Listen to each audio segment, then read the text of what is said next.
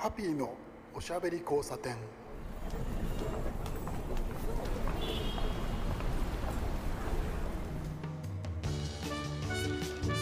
こんばんは。ハッピーこと飯塚敦です。今夜も聞いてくださってありがとうございます、えー皆さんはお盆どうされてました？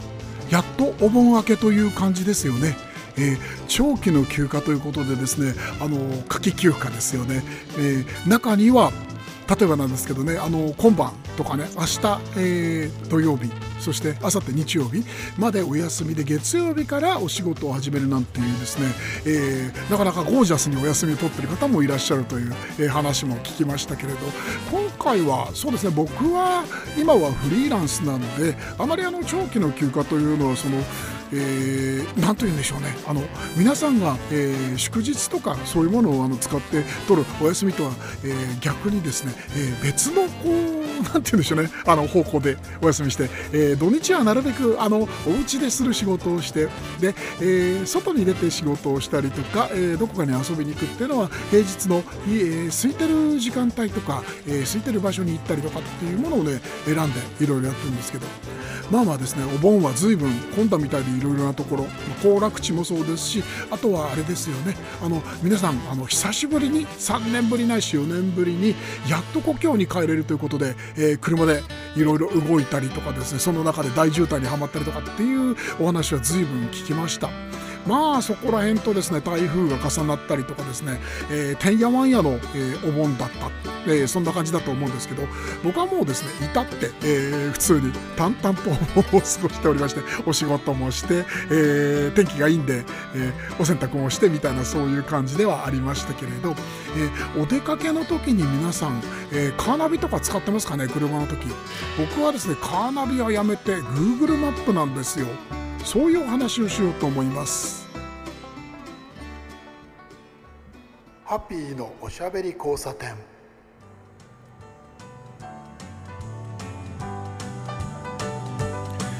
えーそんな冒頭のお話からですね、えー Google マップというキーワード、えー今回出てきましたけれど、えーそれについてお話をしようかなと思っています。皆さん Google マップ使ってますか？えー何かですね、えーインターネットですね。インターネットで、えー見かけたんですけれどニュースだったと思ったんですが、えー今あの日本ってあのスマートフォンの主流が iPhone なんですよね。iPhone がすごくその比率が大きくて。これはあのすごくよくわかるんですよ。僕も実際 iPhone を使ってるんですけれど。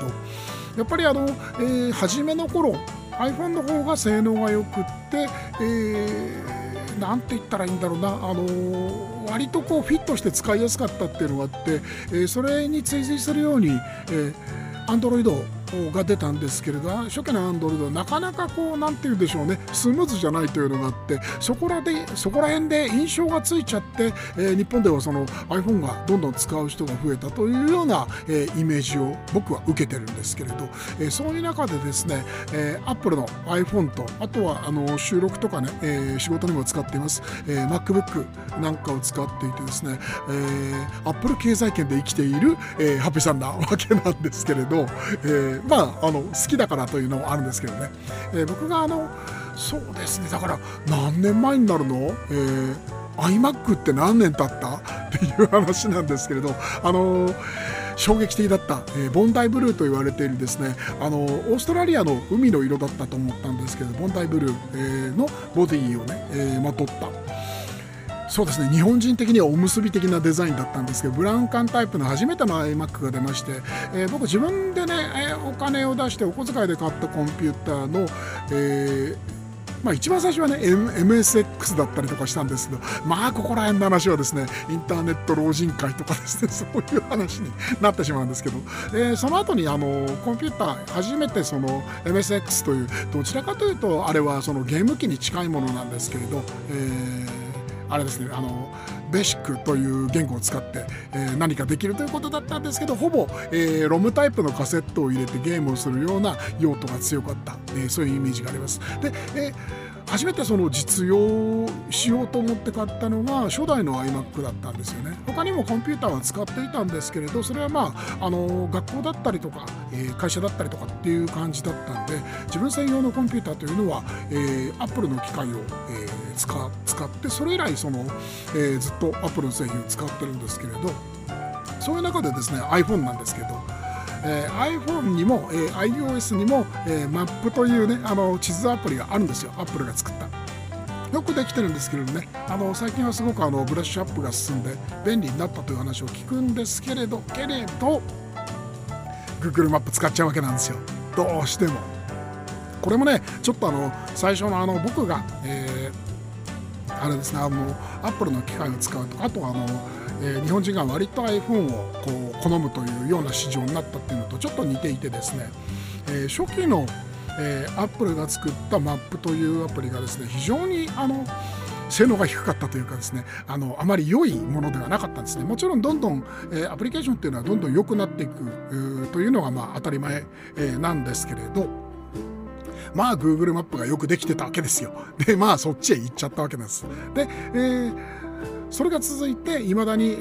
ー、地図を使う時は Google, マップを使いますしあとはですね、えー、車にもカーナビがついているんですけれどカーナビのその音声ナビとかの割と荒い画面でこう出るじゃないですか。まああれはあの荒い画面ではありますけれど、えー、まあそれがその荒いイコール低性能ってことではなくってまあシンプルなものだからあれでその表示してそれで十分だよというような、えー、使い方、えー、それからと考え方で作られてると僕は理解してるんですけどね。まあ、ただやっぱりねあの使い慣れたものが便利っていうね、えー 使い使い慣れたものがいいっていうのはねあの何のあのねそこ消えぼとあいや何でもないんですけれどまあそれは置いといてですねまあやっぱりその、えー、手に馴染んだものを使うのが一番手っ取り早いよねっていうことで車にもですね、えー、iPhone を持ち込んで、えー、あれですねカーアダプターというかですねマウントをしてで、えー、画面小さいながらも、えー、カーナビに使うことは多いです。僕はちょっとあの耳が少しあのこ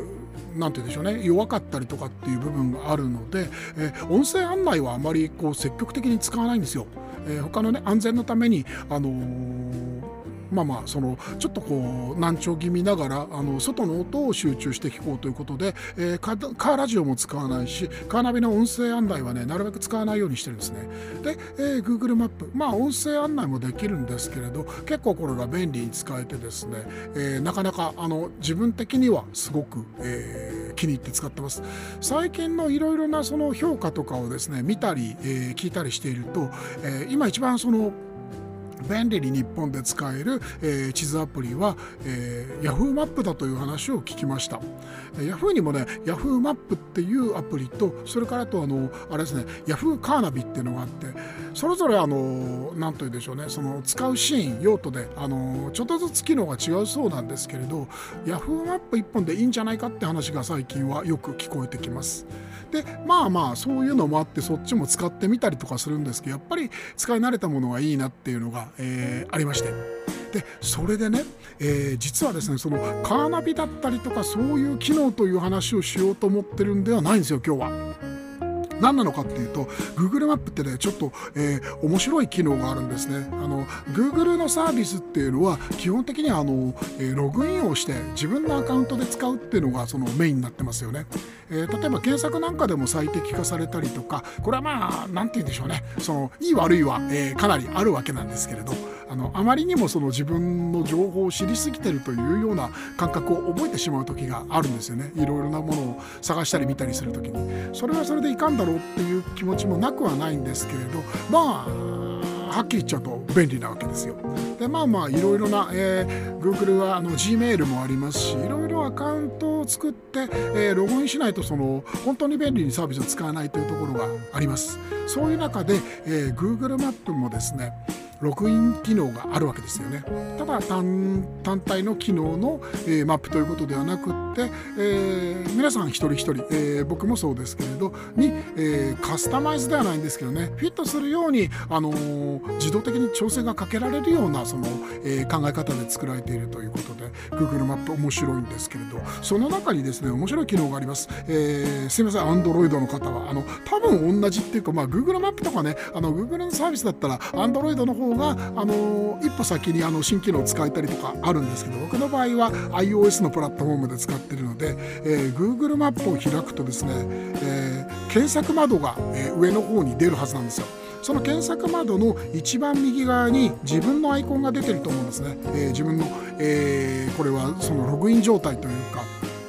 アカウントのマークが出てるわけです。でそのねアカウントのマークを押すと、えーえっとですね、Google アカウントをね管理する画面になるんですよね。でその中でいろいろ機能があるんですけど例えばシークレットモードをオンにするってこれはだからえー、っとなて言うんでしょうね個人情報というかね追跡ができないように今どこにいますよっていう記録をしないようにするというような、えー、モードだったりしますねあとはプロフィールを見たりとかですね、えー、現在地を、えー、他人と共有今僕はここにいますよっていうのを、え教えてあげるような、え機能もついてますねあとはオフラインマップって言ってある程度の範囲の場所を、えーとですね、通信なしにあの Google マップを使うために、えー、いわゆるあれですね、えー携帯電話の回線を使わずにインターネット回線を使わずに、えー、スタンドアロンで使うためにあらかじめ地図をダウンロードしておきましょうという機能もあります。そういういろいろな、えー、機能の中でですねタイムラインというのがあるのを知ってますか？これね割と僕気に入って使ってるんですよ。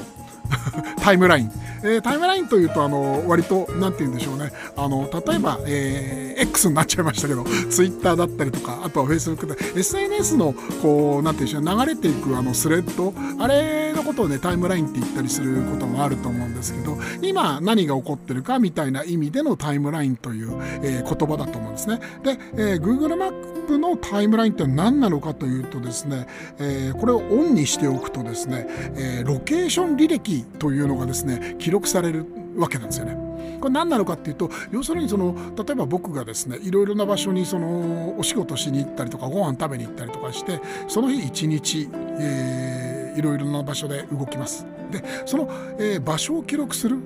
ような機能ですねこれ非常に面白くてですねあの気に入ってるんですよ。あの例えばですね悪いことをしてたりとかですね誰かに見られてるの気持ち悪いよねっていう人はやっぱりここはですねオフにした方が僕は、えー、こう精神安定上もいいと思いますしあとはそのね、えー、何でしょうね、えー、まあまあそのこう世間にこう背を向けて歩いてるような方はですね自分の記録残すの嫌だったりする場合もあるじゃないですかそういう時はオフにした方がいいと思うんですけど僕はですねあの通常あのフルでオンにしてるんですよ。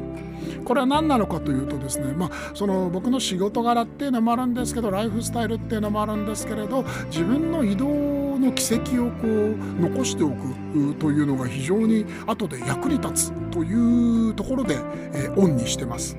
例えばなんですけれどこれね、えーと、と具体例を出すと面白いよな先週の放送は聞いていただいたと思います、えー山梨県じゃないんだねあれはね、えー、ともう静岡に入ってます。富士宮ですから静岡ですね。静岡県、えー、富士宮市に行ってですね麓っ腹キャンプ場でフィールアースに参加をしてきて、えー、その会場から先週はお送りしたわけなんですけれど、えー、例えばですからそれをですねタイムラインっていうのがあってこれね、えっと、画面的にはあの、えー、真ん中から上が地図になっていて、えー、真ん中から下が、えー、あれですねあのなんていうカラムというかですね、えー、タイムラインになってるわけで例えば僕は今日はですねお家でずっと仕事をしてるので、えー、自宅というのが出てるんですね。これは自宅はこれも、えー、自分で Google に登録したから自宅ということで出るんですけどそうじゃない場合は、えー、ある程度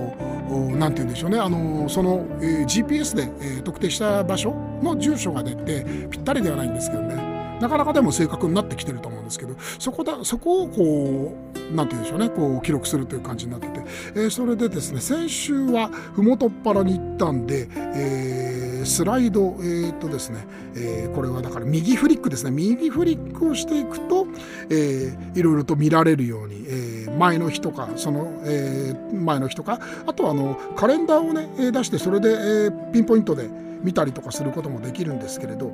えー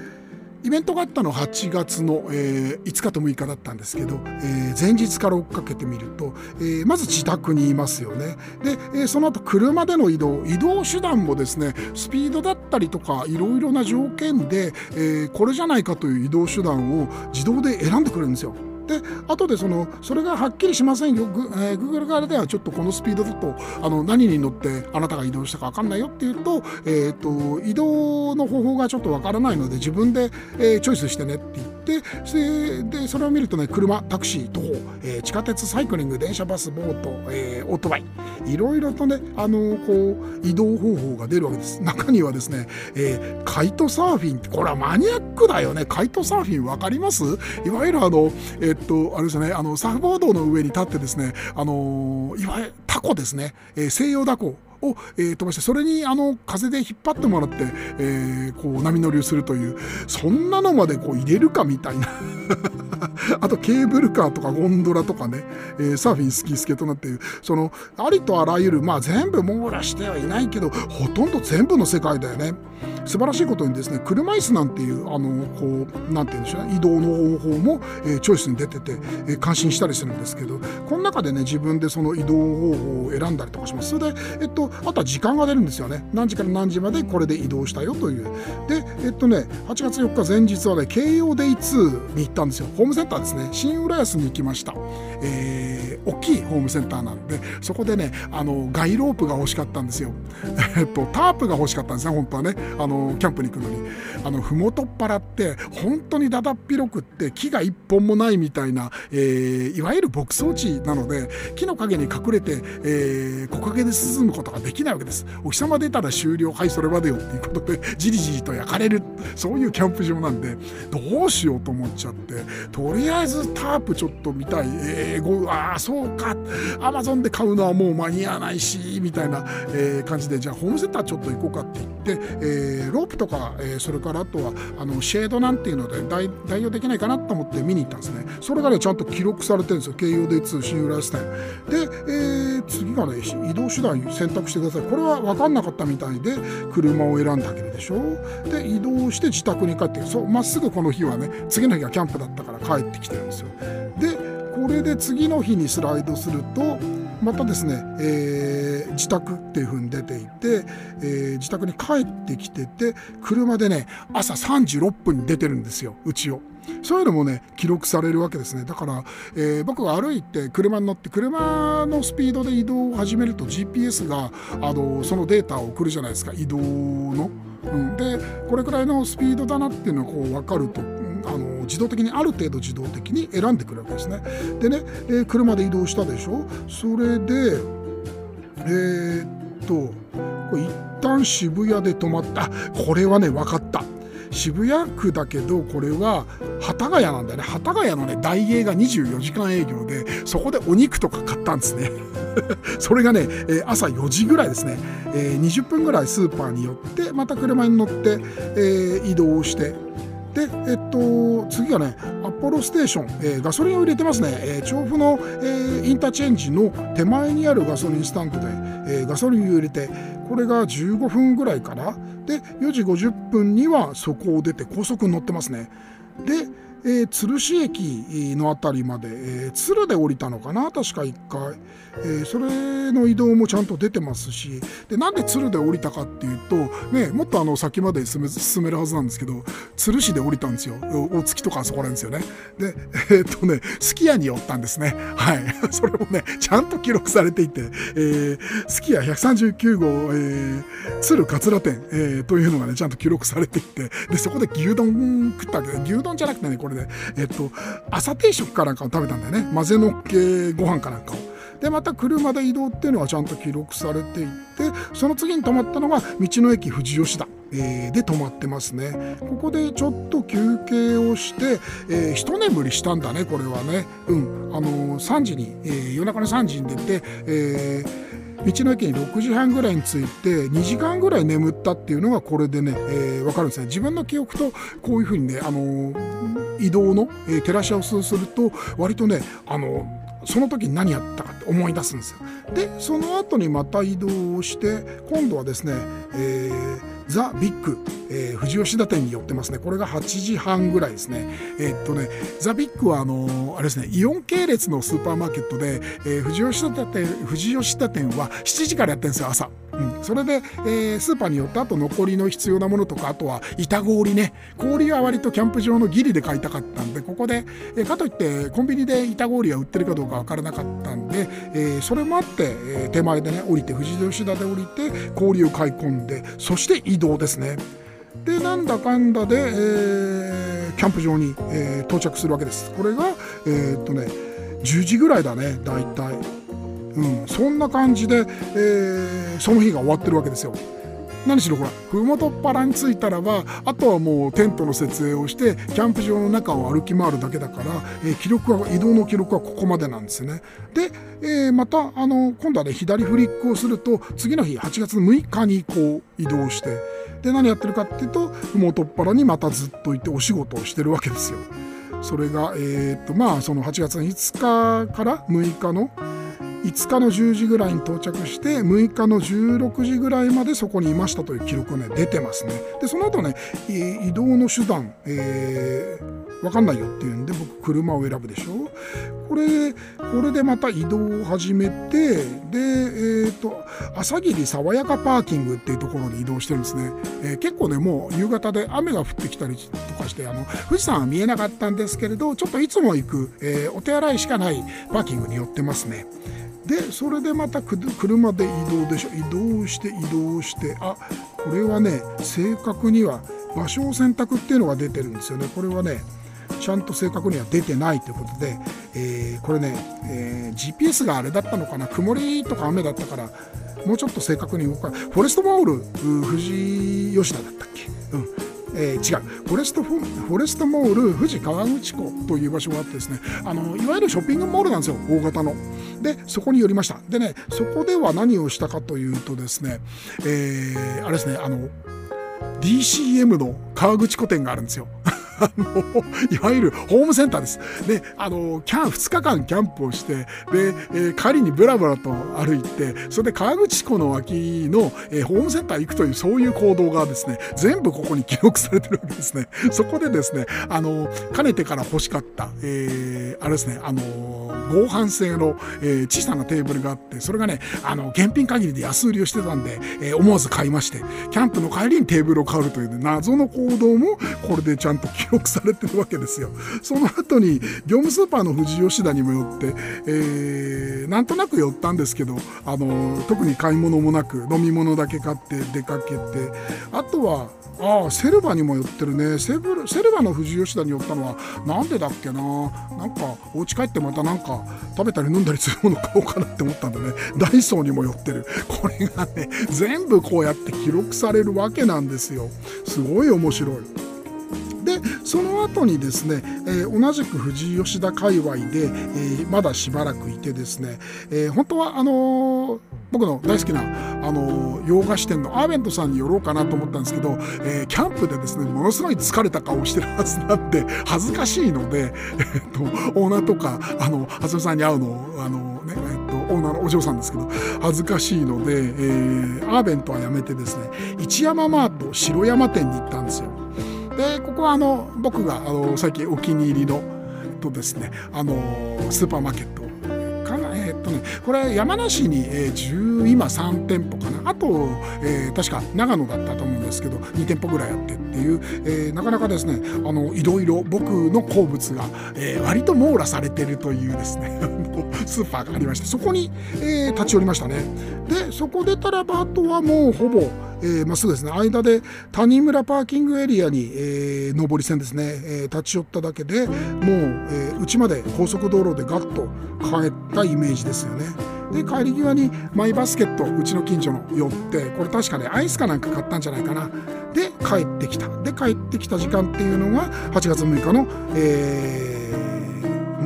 6日だよねこれね。うん、えー、11時ぐらい。という、えー、夜ですねっていうね記録がこう出るわけですよ。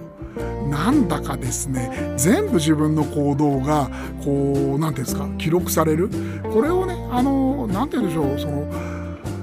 あまりよろしくない気持ちよくないっていう人もいなくはないと思うんですよね。ただ何て言うんでしょうその普通にいろいろやっていて、えー、特に僕んかの商売っていうとその、えー、人と会ったりとかいろいろな場所にあ行ったりとかっていうオフィス勤めではないのでその時の記録が残るとですね後で、えー、これはですね、えーと、同じくなんですけど、えー、これサービスはね Google のサービスではない方だな、えー、Amazon のですね Amazon フォトというのに写真を全部ですね転送して記録してるんですよ。であとはローカルでも写真を、えー、持ってるんですけど写真って必ずあのー、あれですねあのー時間が記録されてるじゃないですかあの時間の記録とあとはその Google マップのこので今、えー、長く説明したタイムラインという機能をですね、えー、照らし合わせをして、えー、何時頃に、えー、長瀬何日の何時頃にこの場所にいて、えー、こんなことをした誰と一緒にいたみたいのが、えー、分かったりするわけなんですね。これはだからそのあれですよね他の人に見られちゃうのはまあよろしくないって、えー、思います。それはそその通りです。ただあの自分のねあの何て言うんでしょうね。そのライフサイクルライフスタイルみたいなものをその時間軸とか場所の軸で、えー、後で分析するということができるのはこれなかなか面白くてですね。まあどこにどういうふうにねこの情報データを持っていかれて何されてるかなんて話はまあ逆にその何でしょうね目つぶってるところも正直あるわけでバーターまでは言いませんけれどただ、えー、その分でやっぱりその何て言うんでしょうねそのメリットも随分僕の場合は、えー、享受していると思っているのでまあ仕方がないなという感じで、えー、日々 Google マップね使ってるんですよ。これはだからその皆さんがその、えーと、皆さんのねあの一人一人のライフスタイルというのとあとは信念考え方、えー、教示そういうものがあると思うんで、えー、それを良しとする人とそうじゃない人がいるのはもう全然その通りだと思うんですけど僕の場合はですねそういう何、えー、て言うんでしょうね大昔にあのライフスライスという言葉がありましたけど、えー、まああのまあその人生とか、え、日々を切り取るという意味ですよね。えー、そういう意味だと思うんですけれど僕の場合そういうもの割と、えー、仕事につながったりとか、えー、いうのがあるのでこれはねそのまま、え、ずっと続けてますまあこれでですね何か悪いことをしたらですねうっかりそれをあの克明な足取りが分かってしまう、えー、そういう怖さはありますけどまあとりあえずね悪いことはしないので するつもりもないしする予定もないのでまあ別にこれはこのままでいいでしょうというところでね使ってます。意外とこのねあの Google マップのこの機能、えー、タイムラインというのねあの知らないとか、えー、気が付かないとかっていう人ね意外と多いんですよ。まあ、えーと、確かにデフォルトではねオフになってるから心配しなくていいと思うんですけれど例えば1日決めて、えー、例えばそうだなどこかに旅行に行くとか3日間旅行に行くとかあとは海外旅行とかねいう時にオンにするとちょっと面白いかもしれませんよ。自分が行ったところが全部記録される。特にね僕海外旅行では割とあのーいつでもちゃんとオンになってるか確認をしてから、え出るんですけれど後での記録がね、え残るのはすごく、え思い出にも残るしあとは僕みたいにブログ書いてる人は後でブログを書くときに、えルートを思い出したりとかいうのがねやりやすいので便利ですただこれは、えー、位置情報が必ずねついて回るサービスなのでこれをね、あの自分でちゃんとリスクをこう考えてその上で、えー、オンにするっていうのを忘れないでほしいんですよね。えー、責任はやっぱり最終的には自分で取らなければいけないですからそれだけは気をつけましょう。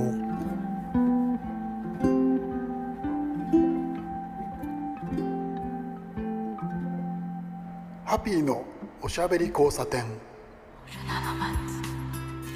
いかがだったでしょうか、えー、Google マップのねタイムラインという機能の話だったんですけど僕的にはこれはね本当に気に入って、えー、使っていて例えばそうですね今この場でね調べることができるんですけど